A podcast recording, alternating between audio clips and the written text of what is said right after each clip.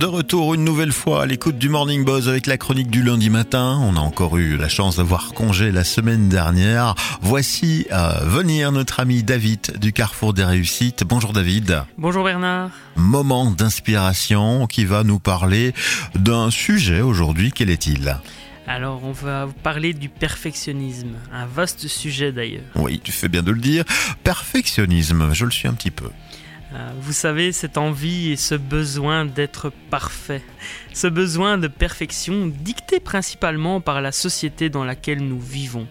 Ces corps parfaits, ces visuels parfaits, ce parler parfait.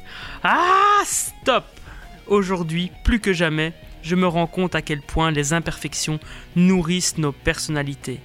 Se laisser vivre et s'autoriser à avancer, même si ce que l'on fait n'est pas parfait. Vous savez, nous pouvons considérer nos faiblesses pour en faire des forces et ainsi avancer dans nos vies. Et d'ailleurs, qu'est-ce que la perfection? Par exemple, quelque chose que je vais trouver parfait, vous allez peut-être le trouver bof, Bernard. La perfection est quelque chose de subjectif. Quand on y pense, personne n'est parfait, la vie est ainsi faite. Mais je suis tout à fait d'accord, même si je suis perfectionniste, je le rappelle. Pourtant, le mot parfait existe au dictionnaire. En effet, Bernard, cela me permet de rebondir sur le fait que vouloir être parfait est différent de vouloir réaliser des actions parfaites. Dans le dictionnaire, le qualificatif parfait signifie qui est au plus haut dans l'échelle des valeurs, tel qu'on ne puisse rien concevoir de meilleur. En résumé, être au top.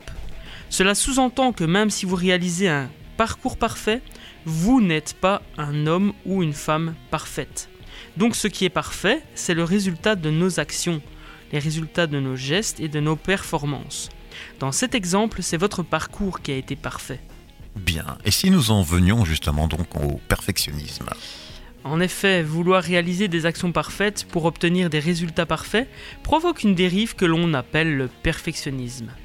Je me rappelle d'une présentation que j'avais fignolée pendant des heures, mettre l'image correctement, faire que les passages à la ligne soient propres, des choses futiles que personne n'a remarquées. Imaginez ma frustration de l'époque, et pourtant personne ne m'avait rien demandé.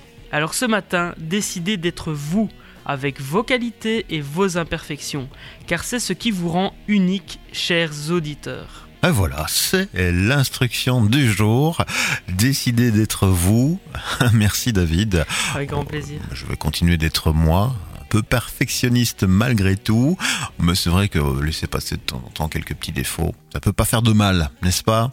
Exactement. Alors, euh, tu as peut-être euh, un petit lien internet qui ferait référence au sujet?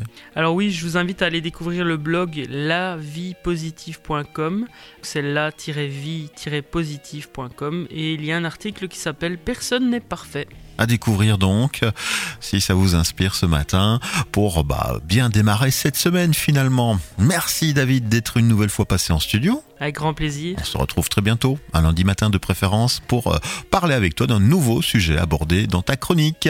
Merci beaucoup. La suite, bien vous le savez, hein, on va pas changer une équipe qui gagne. Un peu de musique, ça ne peut pas nous faire de tort en ce lundi matin. Et nous, ben, on se retrouve dans quelques instants.